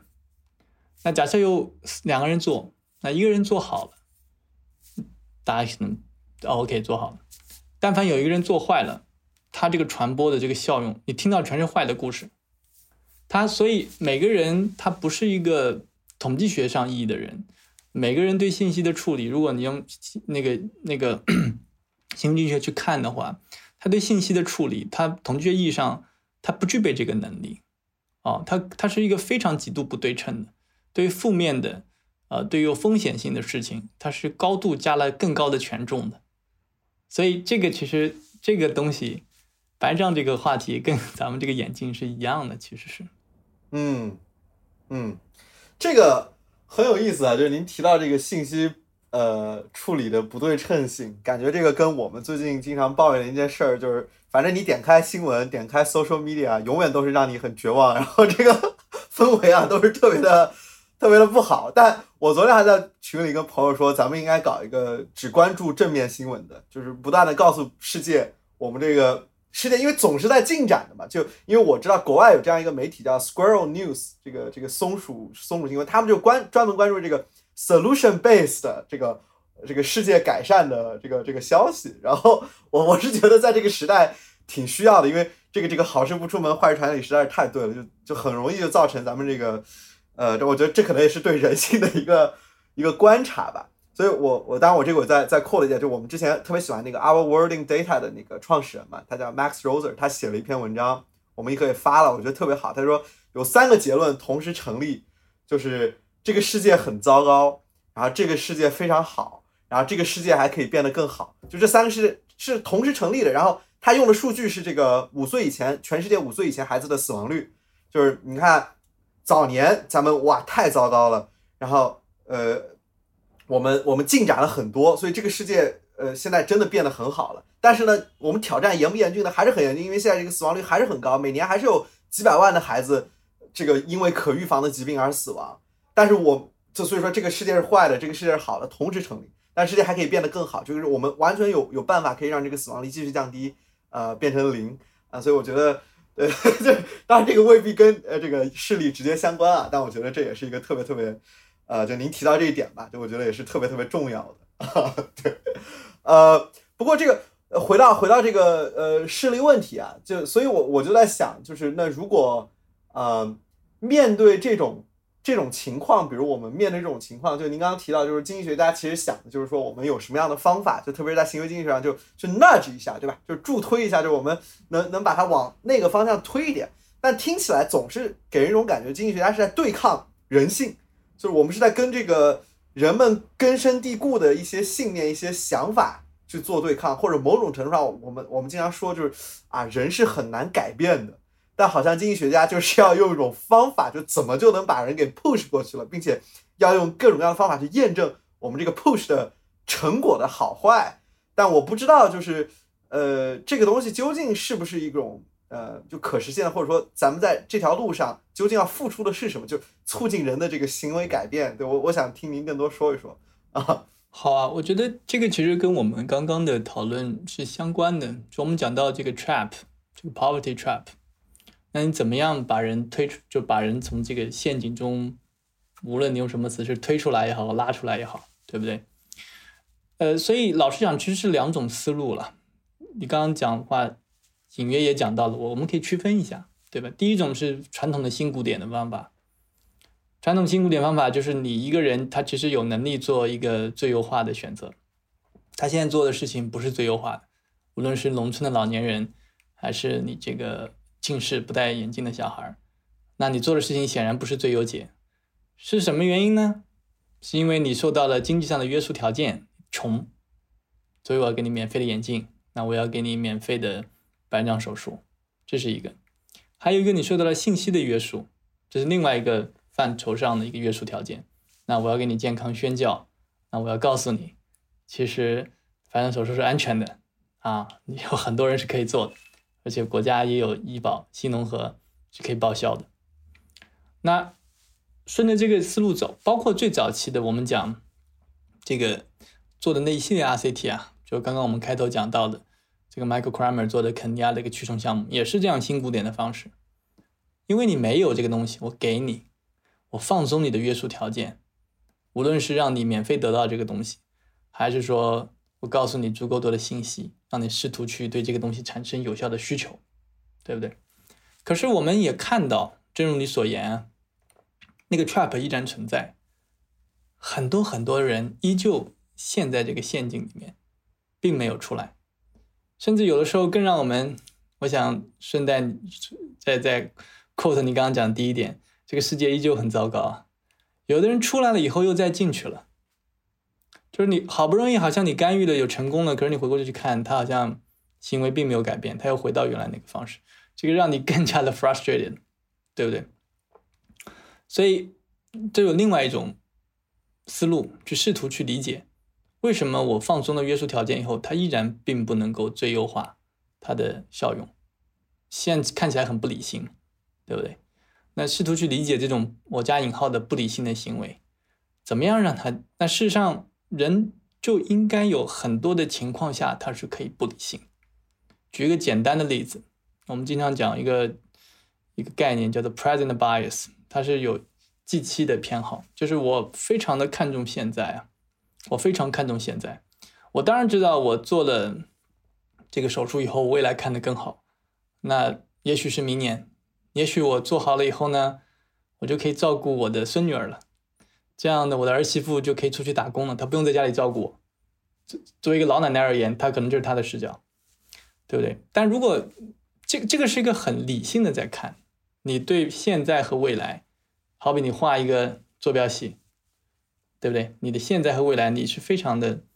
你知道你未来的投资啊，你可以贴现到现在，你觉得这是个净效应，你应该当下做这个决定，做这个投资。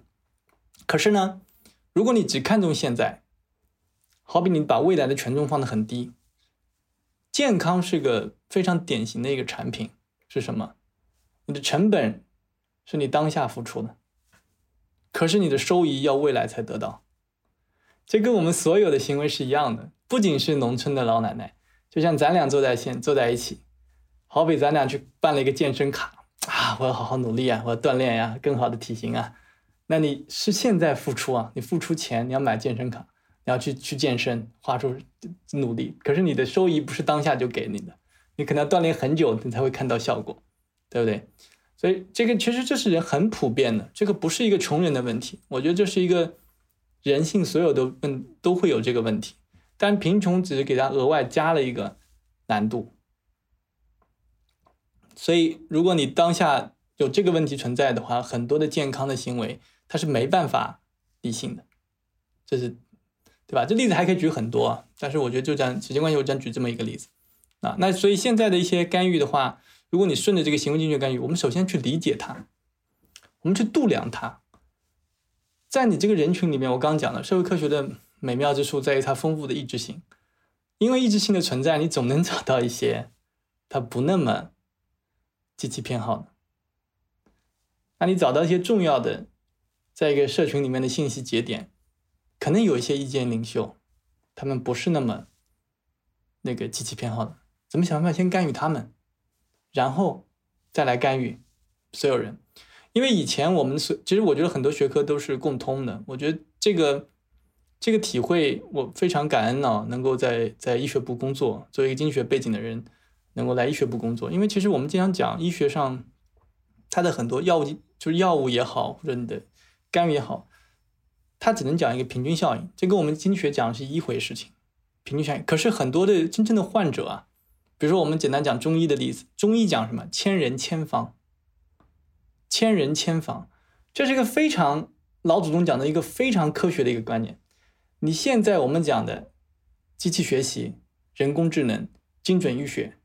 不就是试图想达到千人千方吗？就是你根据不同的抑制性，你要调不同的东西。但现在你的药物达不到这个水平，对不对？你很多的药是很多人用一种药。但其实有些人他其实是效果很差的，他追求一个平均效应。那么我们试图做第一件事情，行为经济学做第一件事情，我们能不能首先测度一下？这是我的一个研究，测度一下人们的偏好。偏好是有一致性的，先把这个事情做了，然后根据一致性来干预不同的人，或者是针对不同的人设计不同的干预。那其实这是。讲的是蛮容易的，但其实实现起来是一个蛮长的一个过程啊。嗯，这听起来就是一个呃一个 trade off，对吧？就是呃你你要么是追求一个很高的平均，要么是呃咱们能够呃有有有有花更多时间做测量，然后设计精准的，就感觉这这是这是需要有平衡的。不过您刚刚提这个千人千方中医这个概念还是挺有意思的，之前从来没有这么想过，就感觉好像咱们这个现代医学。做到头了，还真就是千人千方，就只不过现在还没那个水平。这一下子中医的那个那个，我对他的一些固有的成见，瞬间好像消失了一点。就虽然他们用的那个方法未必是啊很科学的，但是这个理念似乎还是呃还是蛮对的啊。不过呃，我我其实挺好奇您说的，就是现在您刚提到这个实施科学这一点啊，就是呃好像这个意思就就不再是咱们。嗯，像经济学家之前我们做这种随机化实验是一个很很外生的一个东西，它就是我我我加进来，对吧？然后我我我一个像注射式的一个一个一个东西，我我给你，我提供给你，或者我我我推动一下。但好像我我不知道我的理解对不对，好像实时科学是我们能够怎么生发出一种可持续的机制放在那里，然后我们就不需要再去经济学家很很累的就不断进行额外的试验和干预或者政策不断的要提供支持，而是它。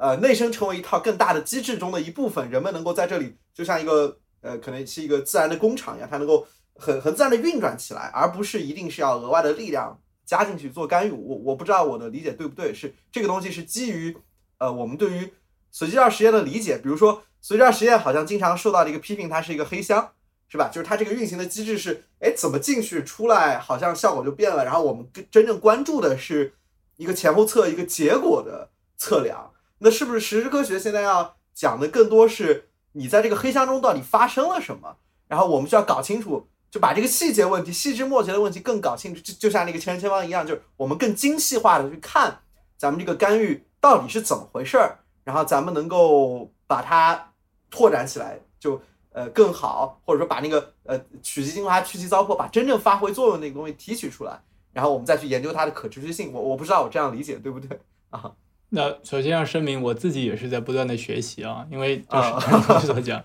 我们从经济学过来，因为这还是一个挺比较公共卫生或者医学，就这个领域的人越来越多的一个概念。但是我想可能有两层含义吧，我自己一些，呃，我自己个人的理解啊，我可能可以激发一些听众的一些思考和讨论。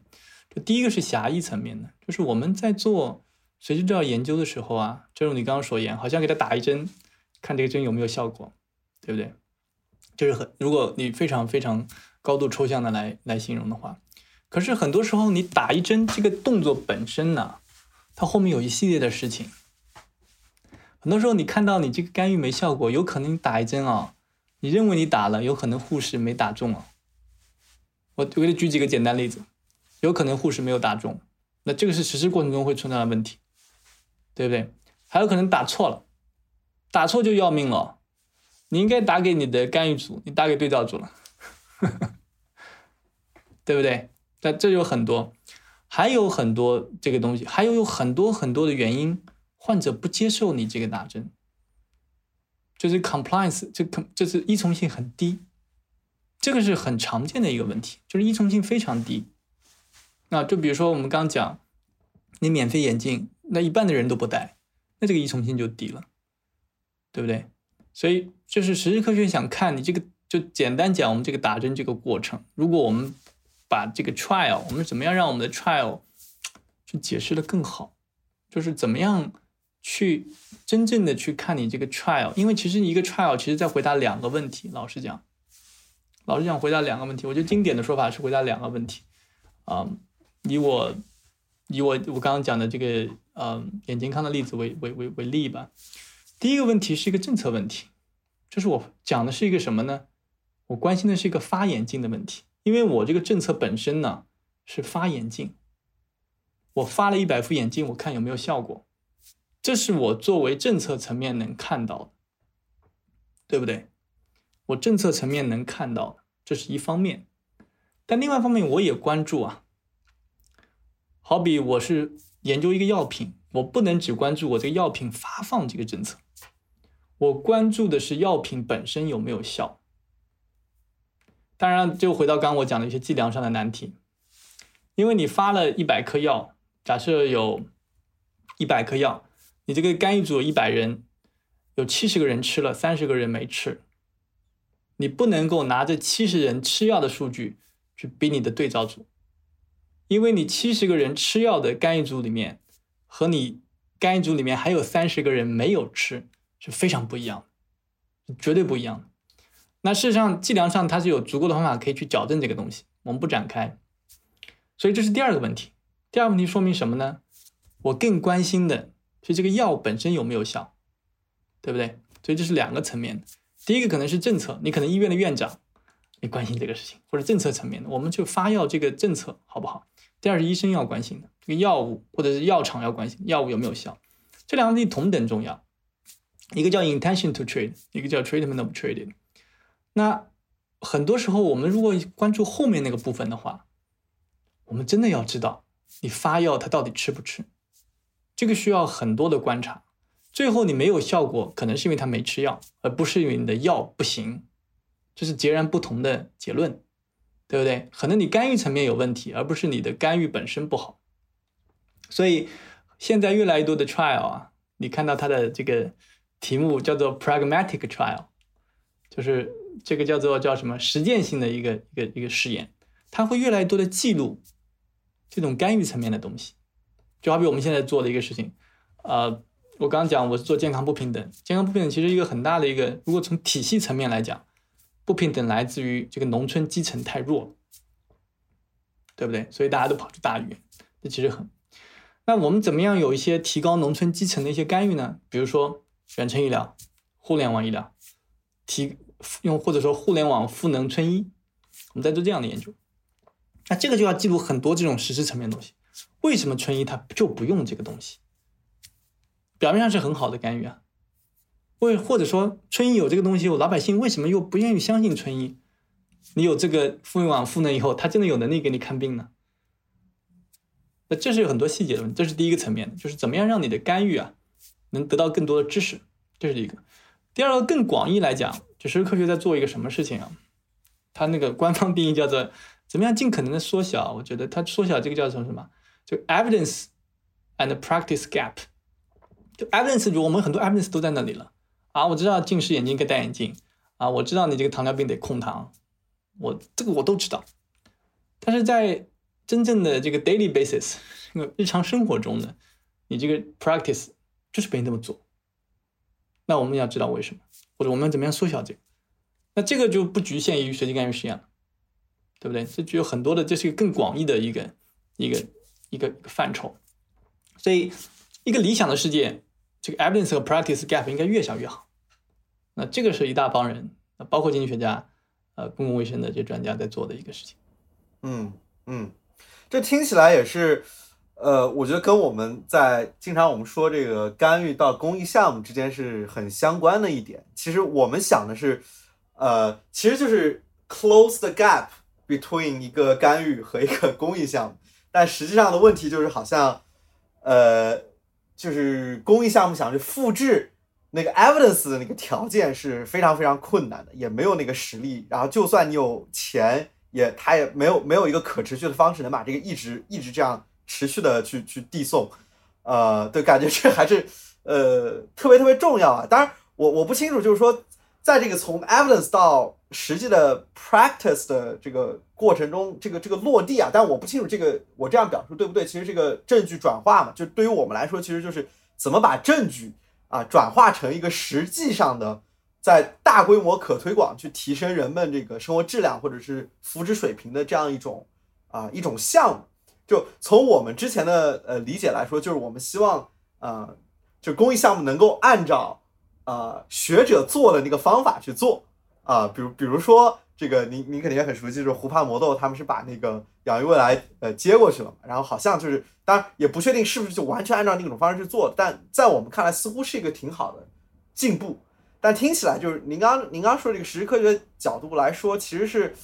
就这个证据怎么启发，嗯，这个事情本身，而不只是单纯的去复制那个证据生产那个条件，似乎是这样一个问题。但这个问题感觉就就特别难回答，而且。一个很关键的一点，就对于我来说，我我我一下子想到就是，那它过程需要需要多久，对吧？比如说我们要要把这个东西搞得很清楚，需要多久？还是单纯的我们现在就花一些钱去去复制一个证证据的条件，或者说呃把它 incorporate 到一个比如说一个政府他们的这个 daily 的 practice 里，或者怎么样？就我会很好奇啊，就是呃在我们证据都比较缺乏，而实际的这个社会问题又如此的多、如此紧迫的过程里。就我们怎么去看待实时科学，它这个研究的这个 timeline 和它最后那个启发的这个中间的一些一些问题，对，我不知道我表达的是不是清楚的，哈嗯，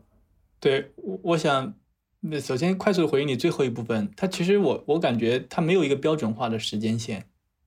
就是你很难说，因为如果一个单纯的一个一个试验啊，一个 trial，我们经常讲，比如说十二个月，或者你做两期追访，二十四个月，这可能是一个比较标准化的。但实际科学，如果你要真正转化 practice，这真的是 case by case。所以最好的例子就是讲我们做的这个，根据我们这五六个这个随机调研究啊，衍生出来的我们这个这个农村的演示光的这个服务模式，对吧？我们叫做叫做看清未来，看清未来。我们现在就是就是本他做的时候根本没有想到过实时科学，我都没听过这个概念。我是现在越来越多的用这个这个这个思路去去复盘我们以前做的成功和失败，我觉得这是一个很好的一种一种思维的方式。那看清未来其实做了很多年，第一个点可能一五一六年开始做，那现在都好多年，就是从我刚博士毕业开始做到现在，因为大部分的这个所谓的证据啊的产生是在我念博士的时候产生的，产生完了以后，我们做了可能五六个实验以后开始。那团队开始想着要呃做一个落地的东西，那这就有一系列的尝试。可能我刚讲到，我们从从两三个县扩展到二十几个县，而且推广模式也有很多的不同，运营的方式也有不同，啊，跟地方的合作也有不同，就就很多的不同。就是就是我说的不同，其实是个好处，就是我们在不停的尝试因地制宜的方式，但是从来就就这个 practice 它其实也是有高度一致性的。所以可能这个是一个例子，那这个就是说我们怎么样去看真正的从证据啊转化为真正的这个实施，呃，它可能没有一个金标准，这个路可能很长，嗯，也可能很顺利，啊，也可能很顺利，嗯，我说这个失败例子其实是学术上也算成功的例子，但是实施层面就是为什么叫学术上成功？因为我们他知道了为什么，就比如说非常有名的一个例子就是小额信贷，小额信贷，呃。之前最开始还获得了，应该我没有记错，还是诺贝尔和平奖，对不对？后续有一系列的研究去复制这个东西，就好比你这是个成功的一个 evidence，那比如说我在啊孟加拉的南部能不能可行？我在印度的中部能不能可行？我把这个再放到尼泊尔，它能不能 work？在不同的 context 里面反复的尝试啊。那比如说 Banerjee 他们这个团队，他们他们有一些有名的文章，可能换了六个不同的 context。在不停的试这个东西有没有？这其实跟我们是一样的。我们我我们有一篇文章是就换两个完全不同的场景来试验我们的干预方式。哪两个不同场景？第一个是西部的农村的孩子，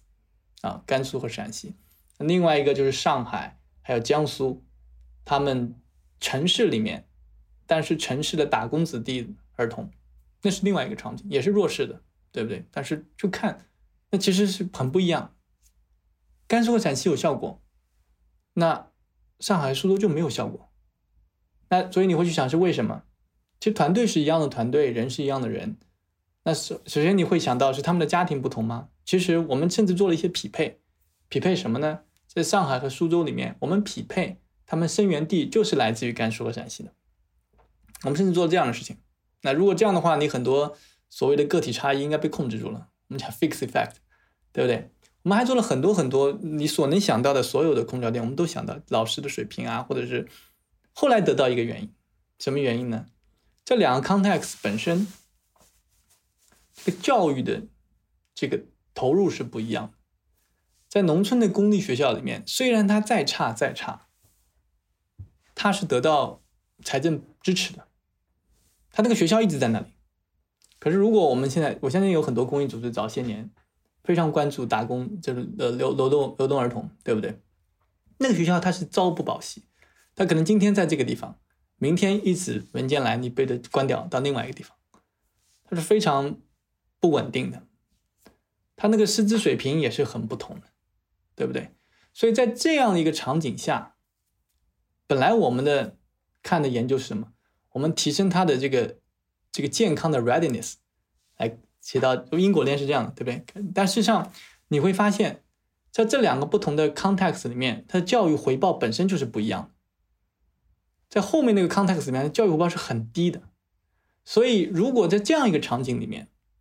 你解决的不是 access 问题，不是可及性的问题，你给他有这个足够的准备啊，能够让他去上学，得到这个教育机会的可及性之后，因为教育回报是很低的，所以你就看不到它所谓的真正的效果，学业表现就没有改善。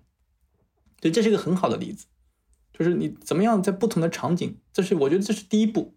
是，或者说，这也是我们传统经常讲经济学家讲的，这个随机对照实验的这个外部有效性的问题。你怎么样保证你的这个研究啊，你的干预是在不同的场景下放之四海而皆准？那其实这是很难的，就这个最低要求，很有可能也是个最高要求。嗯，对。但这个这个，我我会我会想到，就听众可能会有有一个感受啊，就我们刚刚说了很多很很 technical，好像呵 呵很很难的一个问题，就是。呃，我们想，我们想让一个事儿真的有效，就感觉就哇，就特别困难。然后我们要考虑各种各样的因素，然后证据，然后不断的迭代，是吧？我们从一个经济学实践的视角，然后好不容易找出一个有效的成果，还要去看它怎么能 apply 到不同的场景。但是另外，我们 day to day 感受到的一个现实是，政策的制定，或者是我们呃各种各样的人去做决定，它是一个很很快速的过程，或者是一个很。这个很很容易很轻易，或者说不没有那么多我们在学术上去求真的啊这样一种呃这个严谨严谨也好，或者说费劲儿也好，复杂也好，就很多场景，这个这个事情是很快就要投入的，是吧？无论是政策去做这个事儿，还是很多基金会、公益组织，他们想解决一个问题了，很快哇，直接直接就就怎么想了。但呃，我会很好奇，就是说呃呃，我觉得有有两种可能性嘛，面对这种情况，就一个是。呃，其实一个更理想的做法是，政策或者说基金会很多时候应该是花些时间沉下心来去支持这样的研究，把这个事情搞清楚再去做的。但但另一个面对的现实是，很多时候这个决定是很快就要做出来的，是一个很快就要做决定。呃，那这种在这种情况下，您觉得就作为一个经济学家，您的感受是什么样的？就是面对一个需要很快做决定的一个现实和和这种紧迫性。和一个我们真的需要耐心去把一个问题的答案，呃，就就一个解决真实世界的问题是非常非常困难和需要去去考虑很多因素的。就这两个之间的这种这种碰撞的思考，在在您这里是怎么体现的？啊，我想首先我要回应一下，或者说我根据个人的经验啊，我想澄清一下，我不认为客观上存在这种所谓的对立。当然，观察到的。比较容易，你观察，你作为一个普通人体会到的是这种好像的不一致。你的生活好像是这样一个时间尺度，真正的政策冲击是那样一个时间尺度。但是其实，比如说，我可以举个例子给大家听，因为很多人他是在政策之外的，他观察到的是那个事情已经产生了，至于这个事情的酝酿啊，或者是不停的试叫做试点啊，它是观察不到的。就比如说我们经常讲的讲的叫，也算是个大的一个健康不平等的范畴，比如说叫医保融合，城乡医保融合，这是一个卫生政策的一个例子。就是凭什么你说你这个城市的居民他的医保的他这个覆盖要比西农和农村的居民要好呢？那这种人为造成的碎片化是，这是这这显然是说不过去的，对不对？那我们观察到这个事情好像是很长的一个时间，那学者做这个研究也有十几年的时间，包括呃我自己也在那个团队里面啊。但是真正当下可能一开始宣布，一下子就一夜之间你就开始有了，就开始城乡医保融合了。几年时间，很多城市已经不存在新农合了，都叫城乡聚保，对不对？那所以你观察到的是一夜之间的一个东西，但是你真正背后的其实是一个很长的一个事情。或者还有一个例子，我们经常在讲啊，这个中国人口问题，那这个二胎好像也是一夜之间突然就宣布放开了，没有人问过你愿不愿意啊？没有啊，对不对？对，所以这我我我我想我我的自己的研究，可能有一些跟政策相关的，我的体会是，其实这是个很长的过程，任何一个政策一个很长的过程。当然，可能得益于我们的体制，我们能够比较快速的在很大尺度内推广一个政策，让你能够很很很快速的感知到那个政策的推广、推行、实施。但并不代表这个政策的出台啊，它是好像一个 random work，或者是好像很 spont 突然之间的啊，非常 impulsive，就是很突，不是这样。我我个人的感受，我的研究经历告诉我，其实不是这样。嗯嗯。理解，其实其实呃，这个这个核心背后的事情，其实也就是，呃，学者还是在后面做了很多默默无闻的工作的。这个呃，大家我们感受，因为我觉得这个也是挺常见的一种感受，因为大家生活的方方面面实在是太多了，就是你你总感觉，然后呃，咱们的这个呃这个这个政策政府又是就是在各个方面都会会有很多工作很多努力嘛，那在这种情况下，咱们就会感觉好像很多事儿很快就会。就会出现，就会融合。但其实我我我我能够理解您的意思，就是背后的这个呃这个这个努力呃和长时间的这个探索，其实是一直存在的。然后嗯，咱们不应该 expect 就是这个事情很快就是啊一下子一下子出现。我想我想这个这个也是这个决决策质量就呃这个这个不会很高。就我相信这个背后这个这个这个工作是是是特别重要的。对，好。对，行，我我觉得呃，咱们今天也聊了很多，也聊了呃特别开心。我觉得从这个健康不平等聊到呃您做的这个随机治疗实验，再到这个呃实验证据的转化，我我觉得我觉得特别好。然后我觉得这一点也是呃特别难得的吧，因为我觉得嗯呃我们经常说，就是从义和的角度来说，我们经常觉得公益好像是一个在利他的事情，是在在帮助改变世界的一件事情，但这件事儿似乎。呃呃，在在很多人的这个认识里啊，是跟学术离得比较远的，跟政府也离得很比较远。就是大家好像经常把把把把公益当成一件，嗯，好像在做好事儿，在做改变的事情。但其实我们一直想说的就是学术，尤其是学者在这中间能扮演的角色是特别重要的。就是他一方面支持政府的政策出台，对吧？他其实很多时候学者做的很多研究也是能够去赋能，比如我们一直在说，就是从证据的角度去支持。公益项目的做法，就是学者其实是一个，在我们看来啊，就改变世界的一个知识输出的特别特别关键的一个角色和和这个这个支持者吧。对，所以最后呢，我可能也想请请这个小陈老师谈一谈，就是作为一个啊学者啊，觉得如何才能做一个，或者说在经济学的视角视域里，或者不在这个视域里，就咱们能够怎么更多给到。一个呃真实世界的知识，因为我觉得现在了解到很多大家的一个感受，就学者是在象牙塔里的，但大家的工作更多是一个为了职业上的晋升，或者怎么就就为了 paper 的数量，对吧？或者怎么怎么样？但其实，比如像小陈老师这样的很多工作，是对于咱们真实世界的很多事儿都有非常非常大的启发和和和关键的支持的。所以我就想听您谈一谈，在作为一个学者，我们怎么做出这个。对吧？真的，真的是要去对这个社会有正向影响的事情，以及这个背后有什么样的话可以送给这个我们在听的很多其他的可能对于做研究、以研究为职业有兴趣的一些同学或者是这样的一些朋友吧。对，最后想听小郑老师谈一谈自己的感受。哇，这真是一个特别好的问题啊！这其实也是我一直在思考的一个问题。就刚刚讲到，我们经济学可能大家太被习惯了，经济学都是做实证的。就，但是我开头也提到，其实任何的社会科学，它有一个隐含的一个价值判断，它其实是有价值判断。那在这个价值判断里面，作为一个社会科学的工作者，那社会的公平正义，我觉得是永远是需要追求的。就这是第一个。那么第二点呢，我想其实学者也是普通人，对不对？那我们普通人肯定是自私的，可能学者有一个好处。他能够把自己的自私啊 更加的理性化一点，怎么讲呢？就比如说，其实我们做的很多事情，其实对自己是有利的。你关注农村的儿童，其实对自己真的是有利的。我讲两个方面，第一方面，刚刚我们已经提到了，就是不平等本身它是会影响所有人。那如果你静态的看这个问题的话，不平等本身呢，它是影响所有人。当然，如果你动态来看的话，你你往未来看，中国未来的劳动力，当下的我们这个生育的情况下，未来的劳动力，就英语可能叫 disproportionately，就更加多的来自于农村的，因为这是生育率决定的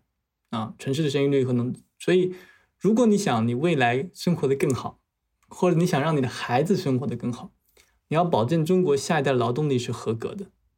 那如果你在你的所学所所能，力所能及的范围内，能够在这方面做一点事情，那其实对自己也是有利的。所以，因为我的学术工作，它能武装我的，让我觉得这个自私的活动能够觉得，哎，也是可以的。这是第二个层面。第三个层面，我觉得可能稍微要宏观一点，这可能也是最后想说的，或者也送给咱们在座的听众朋友。就刚刚我讲，我我为什么回国啊？就是中国。我讲这这可能就两个对比嘛，一个是可能我在读博士的期间，它经济增长了一倍，嗯，那就是这是一个很神奇的地方。你说一个外国人也想回来。另外一方面，我自己的观感、我自己的研究、我自己的感受，很多地方是没有变化的。现在又七年过去了，二零一五年到现在又是七年过去，我觉得这两个观察，这这个对比并没有改变。那这可能对于我们做很多在座的有很多是经济学背景的，可能博士生、研究生或者别的学科的，其实我们还有很多可以做的事情，真的是很多可以做的事情。就特别是中国传统读书人，我们总是要讲这个，对不对？修身齐家治国平天下，这个好像是所有读书人的在刻在我们骨子里的想做的一个。你即使你不写在脸上，你心里面都会想。啊，不管你是在海外受的教育，或者是在哪里，这个我觉得都会有这个这个血脉相连的这种这种情感，所以我觉得这三个层面来来回应呃你提的问题，也非常感谢啊，这个问题真的是让我我那我当下有一些思考。好的，呃，对，行，我非常非常感谢小陈老师说的这些，我觉得不只是对听众啊，我觉得今天聊的，包括您最后说，我觉得对我自己，对我们的工作都是有特别多的启发，所以。就特别特别感谢小陈老师今天来，然后，呃，期待咱们之后能有更多的交流，然后有的之后还能找时间再聊吧。